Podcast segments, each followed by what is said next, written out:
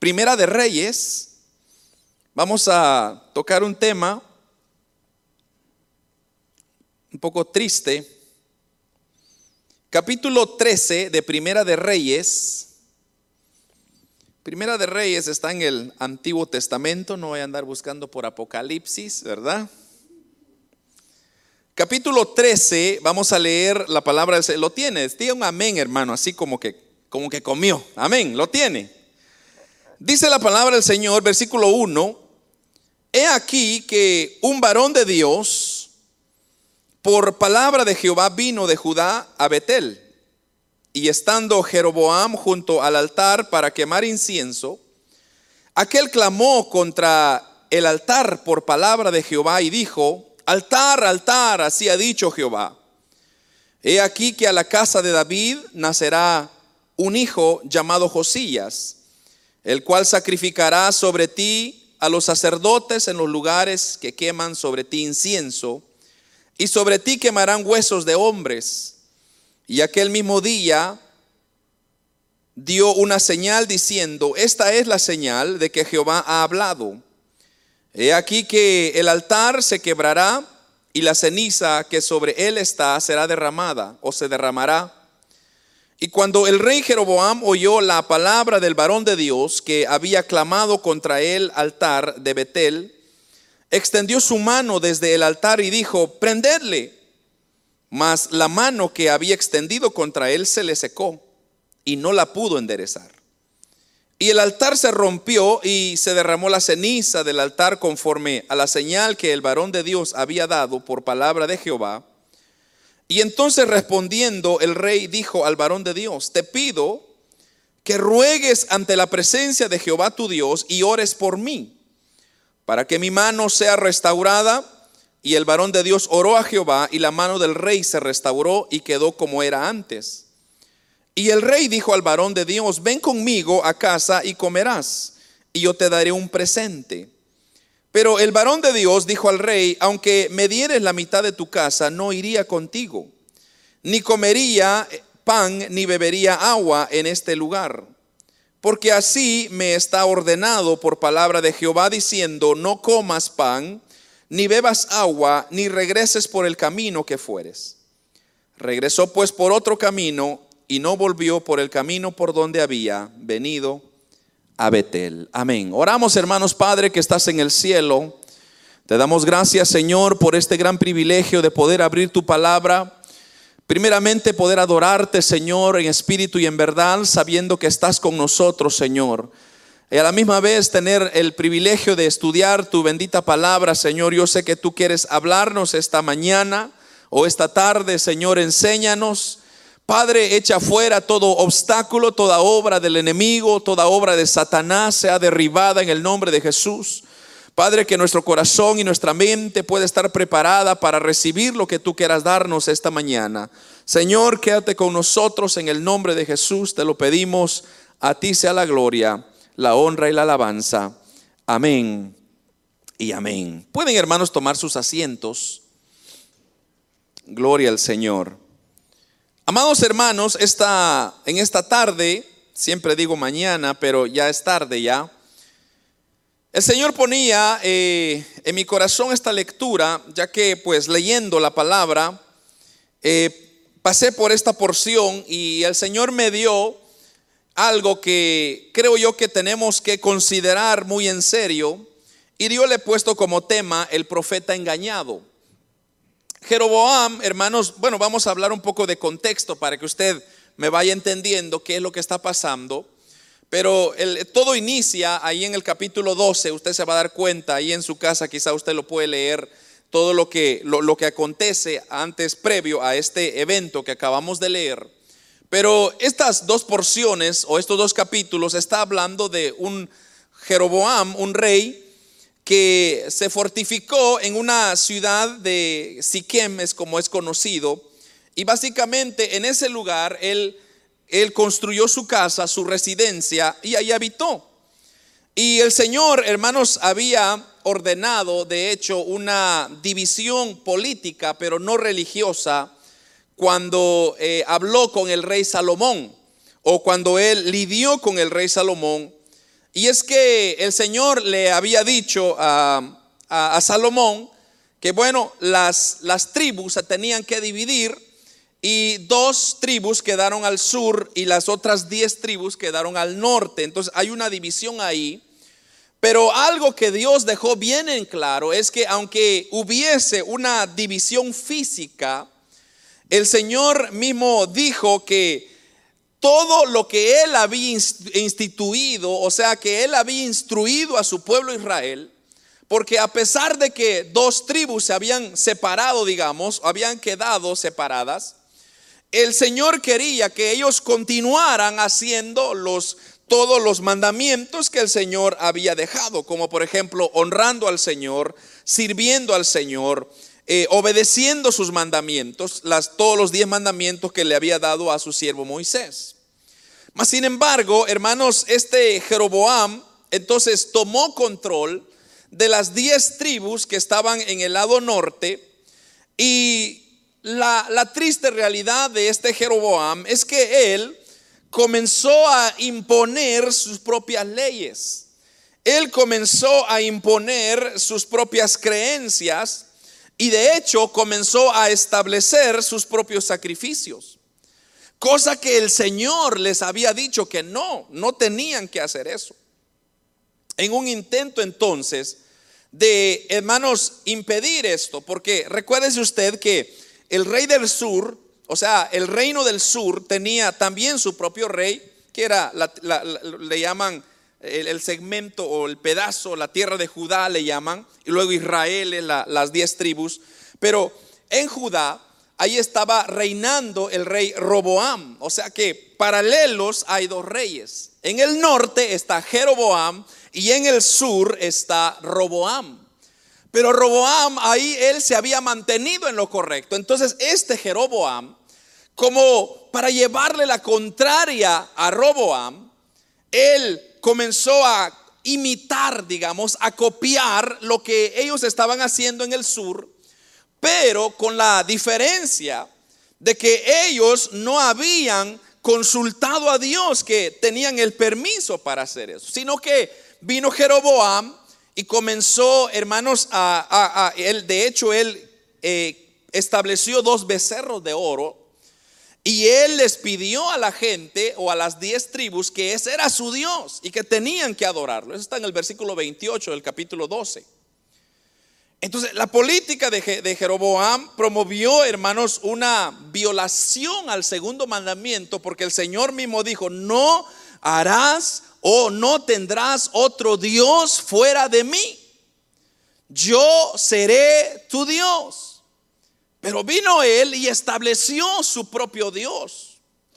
Entonces lo que él quería era como que estaba haciendo una cierta competencia con Roboam allá en el sur. Entonces lo que Dios había dicho era que cada año el pueblo de Israel, de donde quiera que se encontraba, ellos tenían que subir a Jerusalén y ahí ofrecer sacrificios a Dios y adorar a Dios. Pero entonces, en torno a eso, en, quitar, digamos que esa tradición que Dios había establecido, Jeroboam dice, aquí está su Dios. Y ustedes van a adorar a este Dios todos eh, eh, cada 15 del mes de octubre a noviembre lo van a hacer porque así era el tiempo en que se había instituido que la Pascua se tenía que celebrar, o perdón, los, eh, la fiesta de los tabernáculos se tenía que celebrar en Jerusalén un mes antes. Entonces viene Jeroboam, como dije, queriendo como impresionar, como queriendo decir, no hay necesidad de ir a Jerusalén. Quedémonos acá mismo. Aquí vamos nosotros a hacer nuestro propio servicio, vamos a tener nuestra propia tradición, aquí está nuestro propio Dios, tenemos una historia que representar, así que vengan, olvídense de Jerusalén, olvídense de las otras tribus, aquí está su Dios. Ahora aquí viene lo triste, hermano, porque cuando nosotros queremos hacer lo que nosotros pensamos o lo que nosotros deseamos, y nos comenzamos a desviar de lo que Dios ha establecido, de los principios que Dios ha dejado, entonces ese es el inicio para un tremendo fracaso en nuestra vida espiritual y natural. Porque recuérdese usted que los fracasos espirituales se reflejan en la vida natural. O sea, si usted no ama a Dios, si usted no sirve a Dios, las consecuencias del pecado lo alcanzarán y, y arrebatarán con usted, con su familia, con sus hijos, hasta tal punto de alejarlo de Dios. Ahora, vamos a entrar, ese es un poco de contexto, como le dije, para que usted entienda qué es lo que ha venido pasando. Pero en el capítulo 13, ahora inicia, hermanos, una triste historia de un profeta.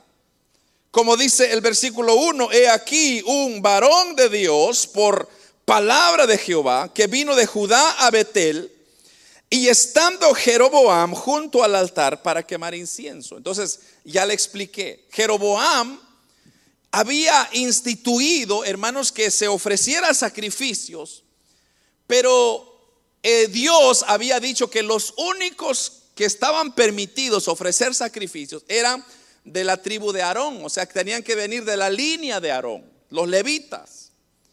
Nadie más podría o podía ofrecer sacrificios. Nadie estaba autorizado. Pero viene Jeroboam y comienza él a hacer su propio rito, su propio, como le dije, como ya le comenté, sus propios criterios. Y él comienza a hacer sus propios sacrificios. Ahora, aquí hermanos hay una tremenda lección que aprender. Porque usted sabe que la iglesia, los cristianos, los hijos de Dios, tenemos un común denominador y es un enemigo, que es Satanás, que el Señor lo reprenda. Y Satanás, hermanos, tiene como objetivo imitar lo de Dios. Y Satanás desde un principio ha querido igualarse a las cosas de Dios y querer hacer lo que ha estado en su antojo, lo que él ha querido ser Dios. Por eso Dios lo destronó. Porque si usted se recuerda desde un principio, ahí Ezequiel, Isaías, ellos nos comentan de cómo Satanás eh, se creyó dentro de su corazón y dijo, yo voy a ser mayor que Dios. O sea, él quería ser Dios. Y pensándolo estaba cuando Dios le dijo, de aquí te vas y te vas para abajo. Y dice que arrasó con la tercera parte de ángeles, la cual ahora se han convertido en demonios. Pero entonces Satanás ha querido siempre esa posición de Dios y eso es exactamente lo que Jeroboam está haciendo. Se está estableciendo como Dios, o sea, como diciendo, yo no necesito el favor de Dios, yo puedo hacer mis propias cosas. Y así ha venido el mundo, el hombre evolucionando diciendo, yo no necesito a Dios, yo puedo hacer mis propias cosas, yo puedo, eh, yo puedo tomar mis propias decisiones, yo puedo buscar a Dios a mi antojo, pero no es así, amado hermano. Usted y yo somos un pedazo de barro nada más que hemos sido moldeados en la mano de Dios y que necesitamos la guianza de Dios en nuestras vidas. El día que Dios no nos guía, el día que Dios no nos dirija, será, hermanos, un día de fracaso para nosotros. Porque usted y yo somos seres finitos y Dios es un ser infinito. Dice la Biblia que Él no tiene principios, no tiene final. Él es el alfa, Él es la omega. O sea, necesitamos como, ser, como hijos de Dios esa dirección de Dios. Pero Entremos entonces, ¿qué es lo que sucede? Este varón de Dios está hablando claramente de que este profeta era un verdadero hijo de Dios, un verdadero creyente. Por eso se le llama varón de Dios. No era meramente una persona del mundo o una persona que tenía otras ideas, sino que la intención de este es que Dios le había dado un mensaje para Jeroboam. Y ese mensaje él la tenía que compartir sí o sí. Pero tenía que hacerlo en el lugar donde se encontraba Jeroboam. Entonces ahí como ya leímos el versículo 1, la última parte, estando Jeroboam junto al altar para quemar incienso, versículo 2, aquel clamó contra el altar por palabra de Jehová y dijo, o sea que cuando el varón de Dios, el profeta de Dios, vio que Jeroboam estaba haciendo cosas indebidas, entonces él comenzó a expresar su mensaje, el mensaje que Dios le había dado. Entonces ahí dice, por palabra de Jehová vino a Betel. Si usted se recuerda, hermanos, hace, bueno, hace dos semanas atrás estuvimos estudiando en los grupos familiares o células familiares, como usted quiera llamarle, estuvimos estudiando el desierto de Jacob. Y dice que en ese, en ese lugar, cuando Jacob venía al encuentro con su hermano Esaú, él separa a su familia en dos partes para que si su hermano le hacía daño a un grupo, él se iba a quedar con otro. Pero Hubo un momento cuando él se quedó solo. Y él comenzó, hermanos, eh, a, platicar con Dios, a guerrear con Dios. Pero el punto que yo quiero hablarle es que nosotros tocamos de este lugar de Betel. Y ese lugar fue cuando él tuvo un sueño, cuando iba en camino hacia su tío, quien fue a Labán, donde él eh, básicamente hizo su familia. Y ahí en ese preciso momento, hermanos, ahí él tuvo un sueño de ángeles que subían y bajaban y dijo, esto es casa de Dios y puerta del cielo. Aquí hay, presencia de Dios. Y él estableció, y de hecho ahí es una de las promesas más grandes de su vida, donde dijo, todo lo que me dieres, el diezmo apartaré para ti. Fue una promesa que él hizo. Pero ese lugar de Betel, ese lugar era un lugar de presencia de Dios, donde había estado Dios.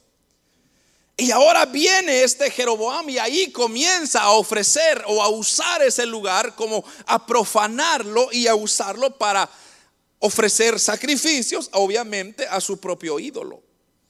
Entonces ahí, oh, ahí grita aquel varón de Dios y clamó, dice ahí, contra el altar por palabra de Jehová. Altar, altar, así ha dicho Jehová. He aquí que la casa de David nacerá un hijo llamado Josías, el cual sacrificará sobre ti a los sacerdotes en los lugares que queman sobre ti incienso y sobre ti quemarán huesos de hombres. Aquí él estaba dando, el varón de Dios, una, una profecía que se tenía que cumplir 20 años después. Porque todo lo que usted hace, todo lo que usted habla, todo lo que usted dice, algún día vamos a dar cuentas delante de Dios. Así dice la palabra. Algún día vamos a dar cuenta hasta de nuestros pensamientos, nuestras intenciones, el por qué hicimos tales cosas. Porque si usted no lo sabía, llegará un momento cuando tendremos que enfrentarnos delante de Dios. Los que no tienen a Dios serán serán confrontados para destinarles cuál será el nivel de castigo que les vendrá. Para los salvos quizá ya no va a haber ya ese, ese, juzgar como para condenarlo, pero sí, de igual manera habrán recompensas por lo que usted ha hecho en la obra y en el camino del Señor.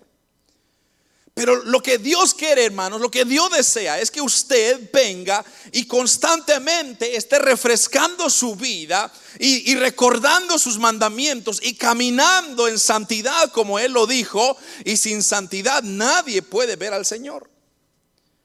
Entonces, la intención de Dios al mandar a este varón de Dios era para motivarlo, era para ayudar a Jeroboam a que cambiara su camino, porque él estaba diciendo, en un poco tiempo van a ser un, otro rey que se llama Josías. De hecho, es una historia muy interesante. Unos capítulos más adelante va a encontrar esa historia. Justamente lo que él dijo, eso fue lo que, lo que sucedió. Pero vamos al hecho de que Dios ha venido lidiando con el hombre por tanto tiempo, por tantos años, queriendo mostrarle el camino correcto. Ha tenido paciencia para poder guiarlo, mostrarle cuál es el camino que debe seguir. Pero ¿qué ha hecho el hombre? Como Jeroboam ha hecho su propio Dios. Hace un tiempo atrás unos, un hermano me dijo, porque estábamos hablando esto de los ídolos, y no recuerdo muy bien los detalles, pero estábamos hablando de cómo, hermanos, la humanidad se ha inventado tantos ídolos. Por ejemplo, en nuestros países, hermanos, hay ídolos de, tantos, hasta de nombres, ni, mencionarlo porque usted sabe lo que estoy diciendo. Pero entonces hablábamos y decíamos, ¿por qué el hombre se ha creado tantas, tantos ídolos? Entonces, la razón es porque el hombre quiere ver algo. O sea, al hombre no le gusta ver invisible. O sea, cuando usted le habla de un Dios invisible, la gente dice, eh, pero yo necesito tocarlo, yo necesito verlo. Entonces lo que la gente hace es hace un, su ídolo para poderlo ver y dice, este es mi Dios, aunque no oye, no habla, no camina, no hace nada, pero la gente lo que quiere ver es, este es mi Dios. Pero yo le decía a este hermano, yo le decía, pero ¿sabía usted? Le dije yo que no solamente esos ídolos físicos son ídolos en nuestras vidas, sino que tenemos ídolos que también mm, tal vez nosotros no físicamente no los tenemos. Porque mucha gente así dice, no hermano, yo no tengo ídolos, yo estoy bien, alabo a Dios. Y el ídolo del dinero, por ejemplo. El ídolo del trabajo, por ejemplo. Cuando usted es esclavo a algo, ese algo se convierte en su Dios. Usted, es esclavo a eso. Y ser esclavo, ser hecho, que es un ídolo para usted. Hay personas que son, idolatran, por ejemplo, su, su, su, ¿cómo se llama? Su, su, estilo, su carácter, su físico. Hay personas que dicen, no, se visten tanto porque quieren como impresionar. Es un ídolo. Y comenzamos a idolatrar tantas cosas y nosotros no nos damos cuenta. Entonces, Jeroboam, él sí hizo dos ídolos literales. Pero vamos al punto de que aunque el hombre haga lo que quiera hacer, Dios siempre manda a alguien para decirle que está haciendo mal. Y eso es lo que a mí me encanta, hermano, de nuestro Dios, que Él es un Dios grande y misericordioso, dice su palabra. Que Él siempre viene a tiempo para instarnos y decirnos, hijo mío, lo que estás haciendo no está bien. Lo que tú necesitas es volverme a instalar a mí en tu vida porque yo quiero guiarte, yo quiero bendecirte, yo quiero prosperarte, yo quiero guardarte, yo quiero protegerte. Pero el hombre tiene que tomar una decisión de recibirlo o rechazarlo. Y en este caso, Jeroboam lo que hizo fue, era rechazar lo que este varón de Dios le estaba diciendo. Y cuando él extiende la mano para dar autoridad que lo arrestaran a ese varón de Dios porque él estaba insultando su creencia, dice la Biblia que de instantáneamente su mano se le paralizó. Es lo que dice en el versículo 4. Cuando Jeroboam oyó palabra del varón de Dios, mire, que había clamado contra el altar de Betel, extendiendo su mano en el altar, dijo, prenderle. Mas la mano que había extendido contra él se le secó y no la pudo enderezar. Y el versículo 5, y el altar se rompió y se derramó la ceniza del altar conforme a la señal que el varón de Dios había dado por palabra de Jehová. Entonces nótese usted, que Dios, hermanos, envía a su siervo, a su hijo. Y él comienza a decirle, tienes que corregir esta situación. Tienes que cambiar tu manera de pensar. Tienes que cambiar tu actitud. Tienes que cambiar tu carácter. Tienes que cambiar tu estilo de vida. Tienes que volverte a mí. Es lo que el varón de Dios le estaba diciendo a Jeroboam. No me saques a mí de tu vida. No pretendas hacer las cosas por tu propia manera, porque no te va a ir bien. ¿Y qué hizo Jeroboam? Se enojó, se molestó, como todos nosotros nos ocurre. Cuando se nos dice la verdad, no nos gusta la verdad. Nos gusta que nos mientan. Nos gusta que nos gusta que nos digan cosas que no son ciertas y esas sí las creemos. ¿Por qué? Porque no nos ofenden. Pero la verdad de Dios siempre nos dice dónde estamos fallando. Y eso es lo que me encanta, como dije, de un Dios de misericordia, que Dios no toma justicia inmediatamente, sino que Dios está tratando, está procurando, está trabajando con el hombre para que el hombre venga y haga conciencia y se corrija en su camino. Pero si el hombre le desecha, entonces habrán consecuencias severas que pagar. Yo quiero decirle algo, hermano, antes de continuar. Los tiempos que estamos viviendo son tiempos bien críticos. Y si Dios aún no ha venido es porque Él nos está dando oportunidad de cambiar nuestro camino, de corregir nuestro carácter, de corregir nuestra manera, nuestro estilo de vivir. Si usted ha sacado a Dios, Dios está diciendo, te estoy dando oportunidad todavía. Yo no vengo porque te estoy dando oportunidad que regreses a mí. Porque si hay algo que Dios tiene es que Dios es un Dios amoroso. Dios no desampara a nadie, Dios no deja a nadie en el abandono, sino que Dios a quien ama siempre lo anda buscando, siempre le anda dando oportunidad, hermano. Así como cuando usted tiene un hijo y su hijo se pierde, desobedece, se va de la casa y usted está siempre en su corazón pensando que le vaya bien a mi hijo, que no se vaya a fracasar, que no se vaya a dar en la cara. Pero cuando ese hijo regresa, aunque esté golpeado, aunque esté herido, aunque esté lastimado, aunque esté peludo, como sea, usted siempre le recibe con sus brazos. ¿O no, hermanos? Si somos nosotros así, entonces usted Dios me va a decir que Dios no es así. Dios es más todavía. Porque si hay algo que Dios debería de hacer con la humanidad es de un solo acabárselo. Porque Dios es justo, pero no es así. Dios es justo, pero también es amor y es paciencia y es misericordioso y hermano, pero pronto se acabará esa misericordia. Jeroboam ya había pasado tanto tiempo haciendo lo mismo, entonces Dios dijo, ya es tiempo ya. Y vino el varón de Dios. Entonces, cuando vio, o, o más bien Jeroboam, cuando vio que se le secó la mano y no la pudo enderezar, entonces adivine qué hizo. Se arrepintió. Supuestamente se arrepintió. Porque mire lo que dice el versículo 6. Entonces respondió el rey y dijo al varón de Dios, te pido que ruegues ante la presencia de Jehová tu Dios y ores por mí.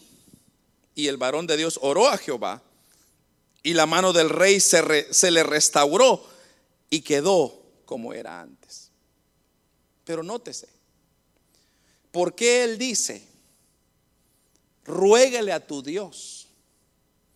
¿Acaso él no conocía a Dios? Él dijo esa expresión porque él sabía que le había ofendido a Dios. Cuando usted le ofende a Dios, ya Dios no es su Dios. Y aunque usted me quiera decir, oh hermano, pero es que yo sigo amando a, mi Diosito. No, si usted está en pecado, usted, su padre es el diablo, Satanás. Y lo siento por decirle la verdad, pero esa es la verdad, no le puedo decir otra cosa. Si usted está en pecado, en desobediencia con Dios, su papá es el diablo. Porque la justicia de Dios no se mezcla con el pecado. O sea, Dios es justicia, es rectitud. Entonces, si usted anda en obediencia con Dios, usted puede decir, Jehová es mi Dios, Dios es mi Padre, Jesús es mi Dios. Aquí él sabía que estaba mal. Entonces le dijo al profeta, órale a tu Dios, que me revuelve una vez más o que me restaure una vez más la mano. Pero ahora la pregunta es, ¿por qué le dijo él? Que le orara a su Dios, ¿acaso no tenía él un Dios o dos dioses? ¿Acaso no pudo él venido a sus dos becerros de oro y haber dicho, sáname? Pero ahí se da cuenta usted que los dioses que nosotros hacemos no sirven para nada, hermano.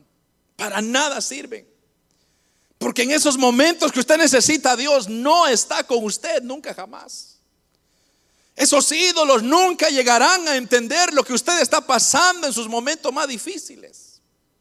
En sus momentos de enfermedad, en sus momentos de dificultad, de problema, de situaciones, no sabrá entenderlo. Pero en cambio Dios sí, hermano. Dios sí sabe Dios sí conoce, hermano, cuando usted está en su momento más bajo de la vida, ahí está Dios diciendo, hijo, aquí estoy a la par tuya, solamente pídeme. Solamente reconcíliate conmigo, solamente dime, Padre, ayúdame. Y yo te voy a ayudar porque así es Dios, de bueno y misericordioso. Entonces este, este Jeroboam había dejado a Dios por su propio antojo por su propia creencia, porque él pensó que él era suficiente y estaba bien con Dios. Y sabe que Dios, yo le hago esta pregunta, ¿era justo que Dios le dejara así con esa, con esa mano seca? ¿Sí o no? ¿Se lo merecía, sí o no? Sí. Dios pudo haberlo dicho, Jeroboam, te lo mereces. Es más, te voy a paralizar todo el cuerpo para que veas. Porque Dios estaba en lo justo, en lo correcto. Porque Dios no lo había dado. Dios lo que había hecho es, había esperado pacientemente por, por el arrepentimiento de Jeroboam. ¿Y qué hizo Jeroboam? Hizo lo que él quiso, su antojo, sacó a Dios. Entonces lo que Dios pudo haber dicho ahí, le pudo haber, le pudo haber reclamado, le pudo haber dicho, a ver, sánate pues, pídele a tu Dios pues, a ver si puedes. Se pudo haber burlado, se pudo haber dicho, ja, viste, no sirve para nada, hijo. Pero no, Dios no es así. Viene el varón de Dios, levanta un clamor y le dice, Padre, ten misericordia de este individuo, este hijo desobediente, esta piedra Saber qué le dijo el varón de Dios ahí para que le ardiera a Jeroboam. Y Dios escucha el, clamor y dice que le restauró y quedó como era antes, la última parte del versículo 6. Ahora, hermano, esa es la primera parte. Pero ahora aquí viene otra parte más interesante todavía. Porque yo creo que aquí es donde nosotros vamos a caer todos, vamos a encajar todos. Porque usted podría decir, no, hermano, yo no tengo dioses, gracias a Dios. Yo no tengo nada, no tengo becerro, hermano, no tengo la Virgencita María en mi casa, gracias a Dios. Qué bueno por usted. Pero mire, ahora vamos a hablar de, por eso le, le puse el profeta engañado. ¿Por qué? este hijo de Dios, este varón de Dios, le, dan una propuesta en el versículo 7. Dice, el rey le dijo al varón de Dios, ven conmigo a casa y comerás y yo te daré un presente. Pregunta, ¿a quién no le gustan los presentes? Los regalos. Alguien aquí que levante la mano y diga, a mí no me gusta, yo odio los regalos, hermano. Se le nota. Si usted hasta más está pidiendo. Muchos no se aguantan Navidad ya en noviembre, ya están esperando eh, regalo. En su cumpleaños ya quieren un regalo, sí o no. Ah, qué inocentes son ustedes, hermano.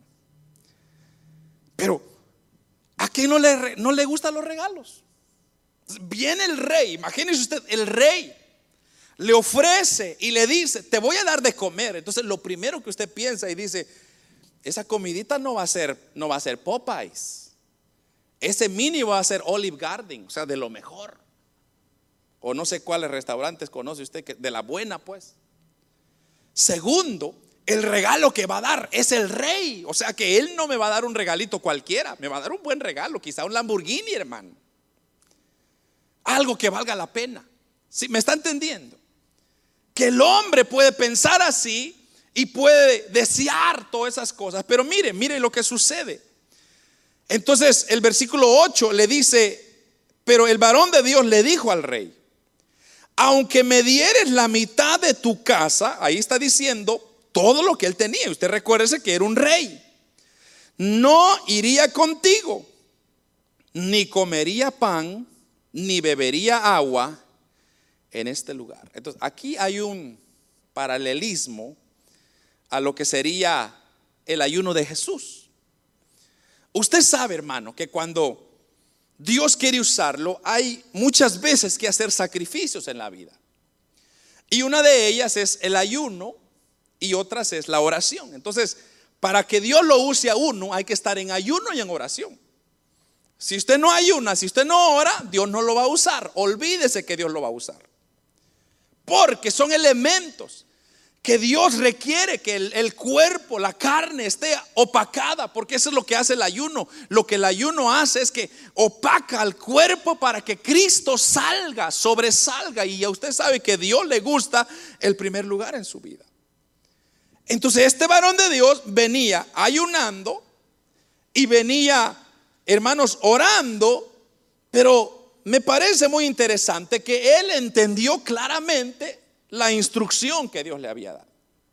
O sea que Dios le dio una instrucción muy específica.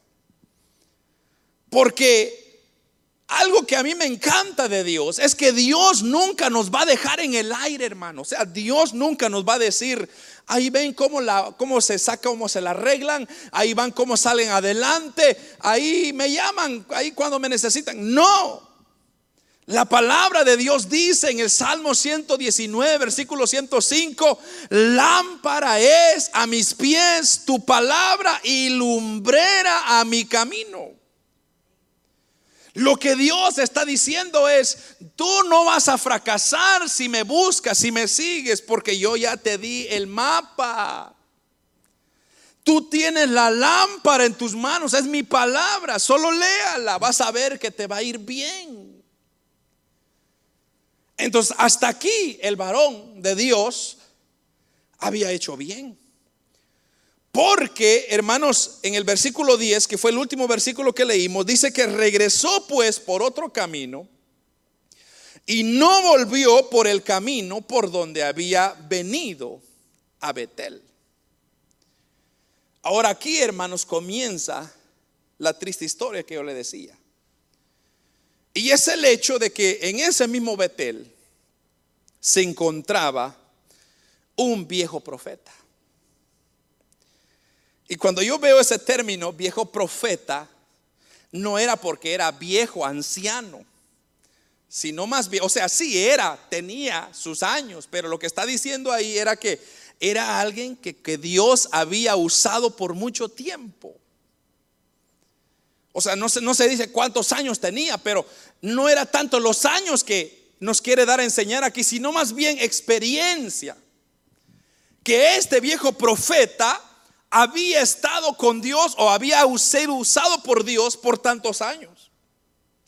Entonces, cuando yo leí esta porción, lo primero que me pregunté fue, ¿por qué Dios manda a otro profeta, a otro varón de Dios, y no usa a este profeta que está ahí?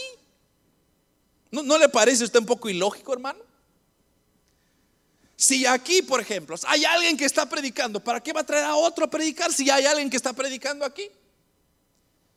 La realidad de las cosas es que este viejo profeta había también dejado de hacer lo que Dios le había mandado hacer. O sea que, en otras palabras, este viejo profeta lo que había hecho es que se había acomodado al estilo de Jeroboam y había quizá hasta adaptado al sistema que Jeroboam había establecido. Entonces él dijo, no hombre, está más fácil la cosa, ya no hay nada que decir, me quedo callado. Entonces cuando Dios mira y dice, no hombre, este viejo profeta ya está acomodado, ¿para qué lo voy a usar? Mando a otro. Y ahí es donde manda a este profeta varón de Dios que leímos en el versículo 1. Pero como dije, aquí comienza algo muy triste.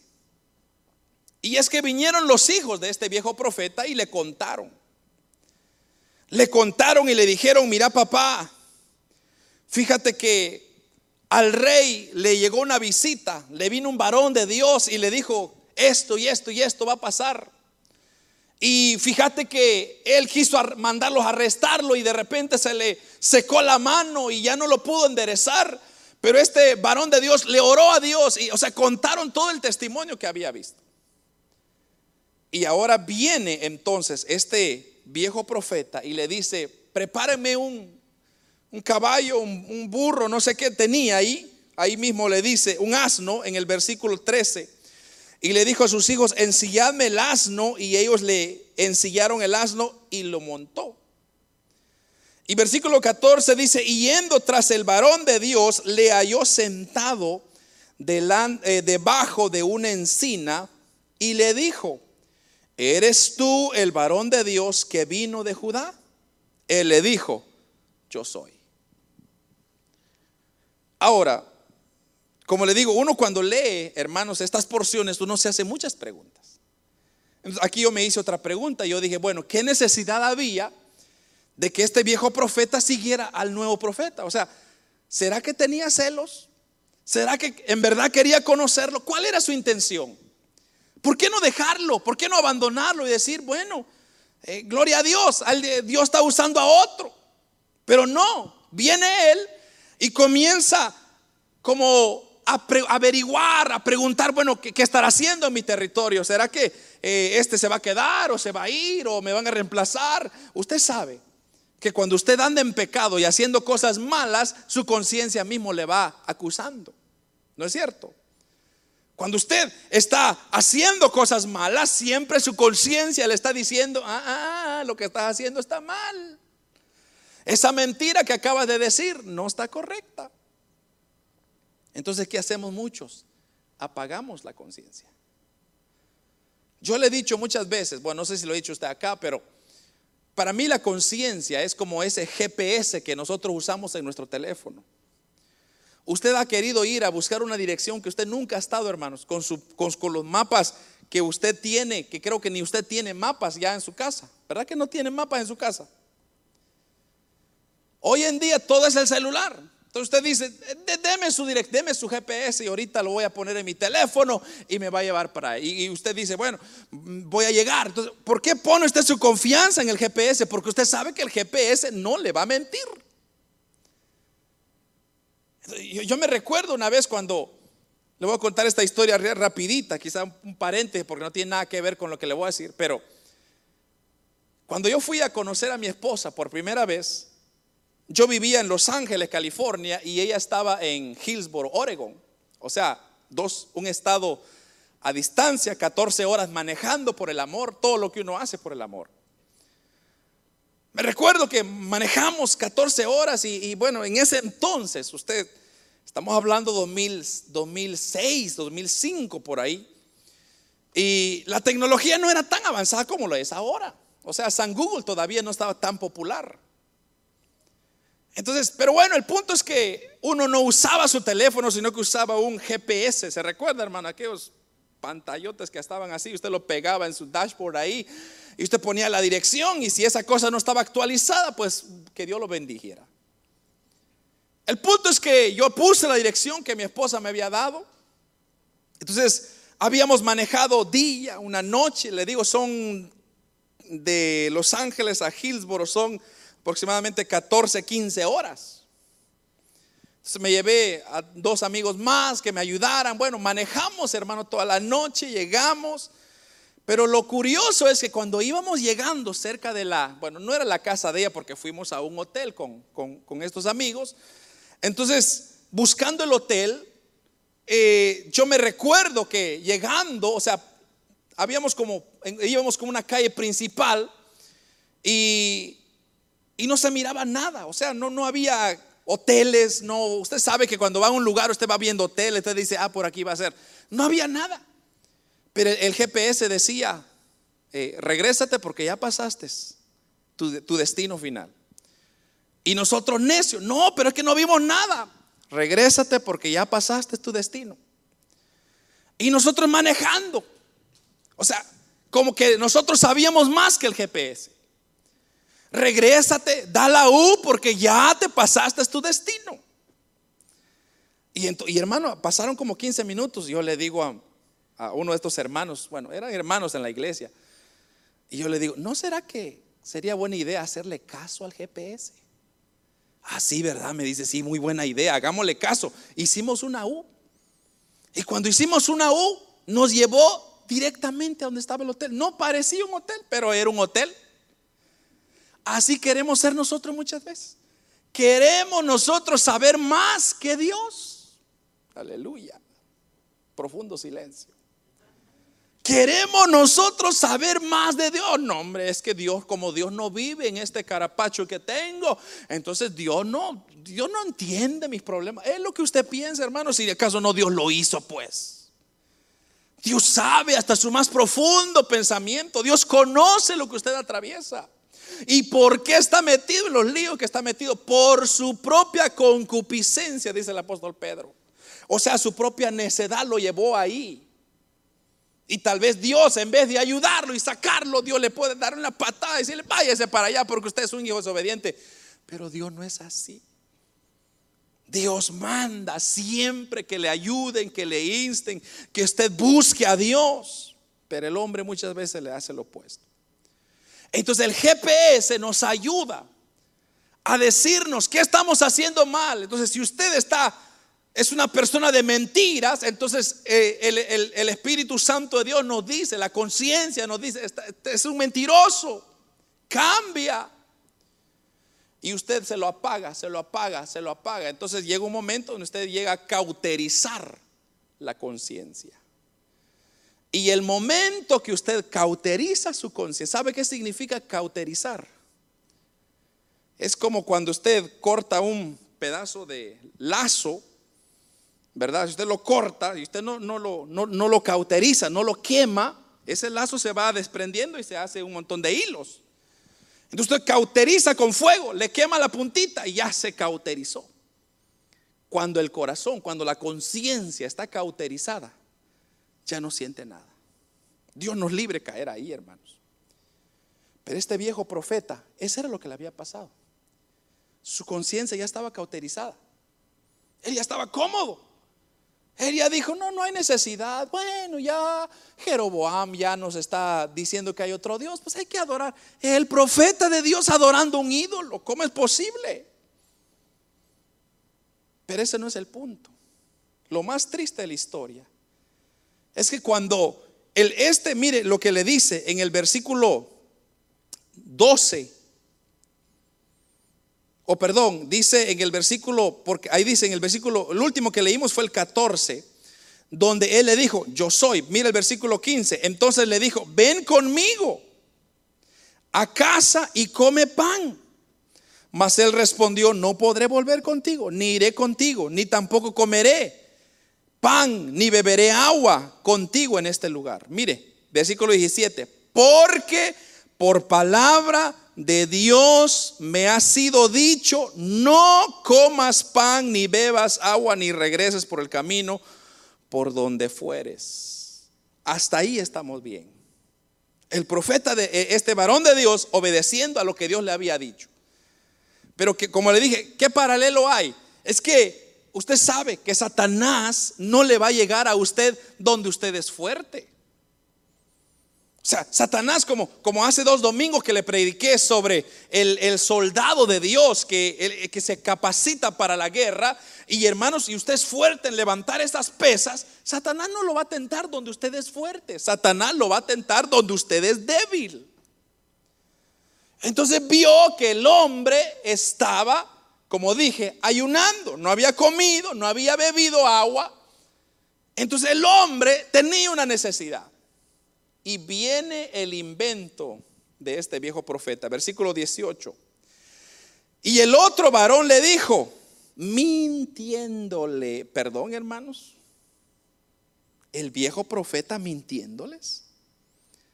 Yo también soy profeta. ¿Quién le preguntó? Como tú. No creo, no le llegó a, esta estatura, pero bueno.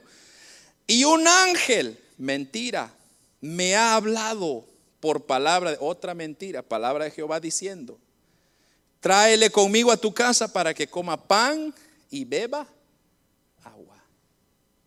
Mire hermano, eso está muy interesante. El viejo profeta no le dijo, ven a descansar, ven porque estás muy cansado. No, le dijo donde él tenía necesidad. O sea, Satanás usó a este viejo profeta para engañar a este varón de Dios. Y hermanos, eso es lo triste de la historia humana, que Satanás, eso es exactamente lo que ha hecho. Ha usado a personas, inclusive a ministros que son apegados a la Biblia, que dicen que han sido cristianos por tantos años y el Satanás los ha usado para engañar a las ovejas del Señor. Pero usted, amado hermano, no se deje engañar por cualquier cosa. El apóstol Pablo le dijo, si alguien viene en otro nombre, predicando otro evangelio, sea maldito tres veces. Aunque un ángel venga y les predique a ustedes otro evangelio, sea maldito. Así dijo el apóstol Pablo. O sea que usted no vaya a creer otra cosa fuera de lo que ya está aquí, porque ya no hay otro evangelio, hermano. El único evangelio es esto, que ya está en nuestras manos. Ya Cristo no va a morir otra vez, ya murió una vez y para siempre. Ahora lo que se nos está esperando es, hermanos, el rapto de la iglesia y la gran tribulación para esta tierra. Y olvídese, se desatará todo lo que está en Apocalipsis para esta tierra. Pero vamos, a que este, cómo este profeta se dejó usar por Satanás. ¿Cuál era su intención? ¿Por qué engañar al varón de Dios? Ahora, él usa el nombre de Dios. Y ahí usar el nombre de Dios en vano, hermano, eso es crítico. Segundo, mentir, crítico. Y luego convencer, hermano más crítico todavía. Este profeta, como le dije, algún día vamos a dar cuenta a Dios de todo, hermano. Este, este profeta le, está esperando un buen castigo, a menos que se arrepintió antes de morir. Pero ese no es el punto. El punto es que él se dejó usar. Entonces, ¿cuál es la moraleja de esto? Que Dios va, o perdón, no Dios, Satanás va a usar elementos cercanos a usted para atacarlo donde usted es débil. Sencillo. No va a usar cosas o elementos donde usted es fuerte. Por ejemplo, si usted es fuerte en algo, Satanás dice, no hombre, si yo no voy a ganar ahí, yo voy a ganar aquí, por este lado. La adicción, por ejemplo. Satanás conoce sus adicciones. Si usted es adicto a la droga, fumar, las malas palabras, si usted es adicto a la pornografía, por ahí lo va a agarrar siempre Satanás. Pero usted como soldado de Jesucristo debe de ponerse la armadura y pararse firme y decir, no, aquí no va a reinar nadie más que Jesucristo de Nazaret en mi vida. Y yo voy a obedecer lo que Dios quiere para mí. Y hermano, y aunque así viniese alguien más en el nombre de Dios, no le haré caso. Ahora, ¿sabe cuál fue el error del varón de Dios? Creerle. Lo que él hubiera hecho es decirle, momento, usted me está diciendo que Dios le habló, que un ángel vino y le dijo que yo hiciera lo que él ya me dijo que no tenía que hacer. Así fue, sí, así fue. Pues permíteme, yo voy a consultar directamente con Dios. Eso era lo que tenía que hacer él. Permíteme un segundito, aguánteme ahí. Yo voy, voy a orar, voy a doblar rodillas. ¿Acaso no él le acaba de orar a Dios para sanidad a la mano de Jeroboam? Y Dios le respondió, sí o no. Entonces Dios le iba a responder aquí, claro que sí. Lo que tenía que hacer este varón de Dios era pedirle a Dios y Dios, yo quiero que me confirmes. Porque tú me dijiste algo y este me está diciendo otra cosa. No entiendo. Tú cambias de pensar. Ahí de inmediatamente yo les hubiera dicho, no hijo, yo no cambio. Yo lo que digo es lo que es. Y eso es lo fascinante de Dios, hermanos, que Dios no está cambiando con nadie. O Dios no cambia por conveniencia, hermano. Dios no cambia porque eh, unos tiene favoritos con esto sí, con esto no. No, lo que Dios dice en su palabra, eso lo cumple y se, y se hace punto y aparte. Usted puede ser el más guapo de los cristianos, no importa. Dios cumplirá su palabra. Porque Dios lo único que tiene es su palabra. Hoy en día ese término ya se perdió.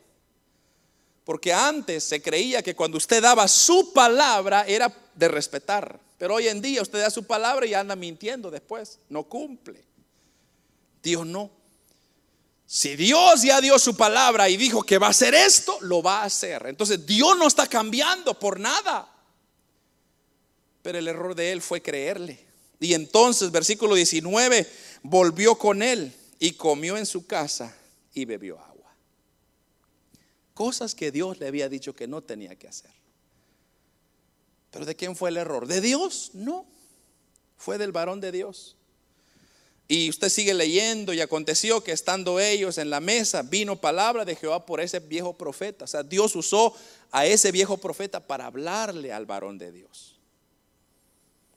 Y le dijo, así dijo Jehová, por cuanto ha sido rebelde al mandato de Jehová, versículo, estoy leyendo versículo 21, la última parte de ahí, guardaste el mandamiento que Jehová tu Dios había prescrito. Versículo 22, sino que volviste y comiste pan y bebiste agua en el lugar donde Jehová te había dicho que no comieses pan ni bebieses agua, no entrará tu cuerpo en el sepulcro de tus padres.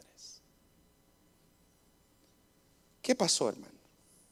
Lo que pasó fue que Satanás usó a un vaso. Tal vez puede ser a alguien más, y, es que siempre va a ser así. Satanás va a usar a alguien más cercano a usted para hacerle daño. ¿Sabía usted eso, va? Usted no espera, hermano, que en la calle uno desconocido le venga y le diga, por ser cristiano te voy a hacer esto. No, hermano, Satanás es más inteligente que eso. Satanás va a usar a sus seres queridos, a veces hasta nuestros familiares, a nuestros hijos. Por medio de nuestros hijos a veces se abren puertas, que es lo que el Señor está hablando el día de hoy y vamos a orar en un momento por eso. Muchas veces nosotros descuidamos a nuestros hijos y dejamos que ellos vean lo que quisieran y a veces están viendo cosas que no debiesen y son puertas que le están abriendo a Satanás y ahí lo van a acabar. Porque Satanás así obra. Satanás no perdona. Satanás paga mal al que bien le sirve. Entonces es tiempo, hermano, de, parar las antenitas, como decimos. Párase firme, hermano, en su fe.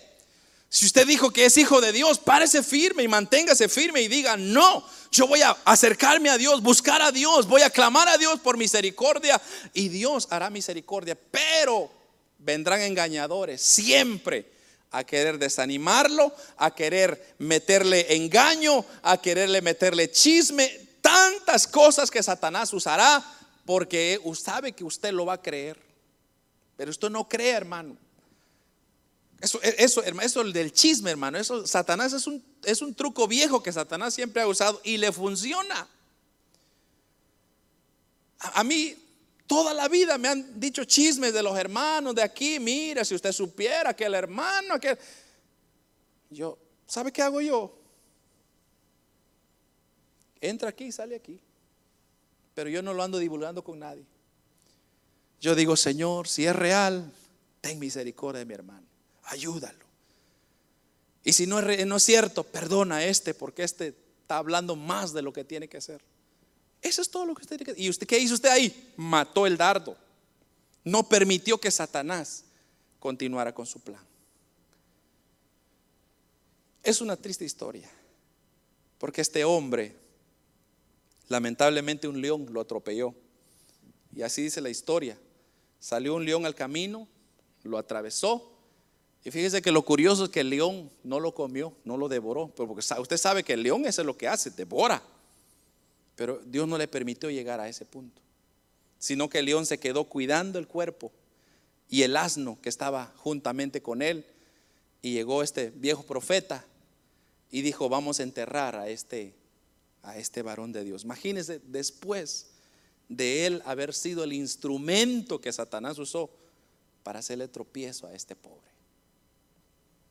Entonces tal vez a usted no sé cómo le va a tocar, o a mí cómo me va a tocar, pero de que me va a tocar, me va a tocar. ¿Sabe por qué? Porque el diablo no quiere creyentes en este lugar. El diablo está en contra, pero que el Señor lo reprenda, hermano. Dice la Biblia que en Cristo Jesús somos más que vencedores en Cristo Jesús. O el apóstol Pablo dijo de esta manera, todo lo puedo en Cristo que me fortalece. ¿Cuál es su miedo? No tenga miedo, hermano.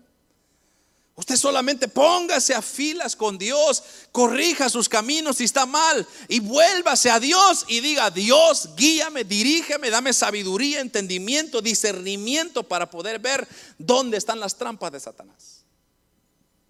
Y eso, hermano, es lo que usted necesita para avanzar en la vida. Y usted va a ver cómo Dios va a comenzar a prosperar, a bendecir, a guardar, a proteger todo su entorno. Pero si usted no quiere hacer eso, entonces ahí está lo que le pasó a Jeroboam. Lamentablemente Jeroboam hizo su propio Dios, hizo su propio altar, hizo su propio sacrificio. Pero ¿de qué sirve, hermanos? Si Dios no está ahí, no tiene sentido. Si Cristo no va con nosotros, no tiene sentido esta vida. Amén, hermanos. Pongámonos de pie, por favor. Pongámonos de pie, hermanos. Vamos a orar al Señor. Yo creo fielmente, hermanos, que aquí está el Señor con nosotros. Yo no sé si usted lo cree, pero yo sí lo creo. ¿Por qué? Porque es su palabra y Dios respalda su palabra. Dios ha dicho que donde dos o tres estén congregados en su nombre,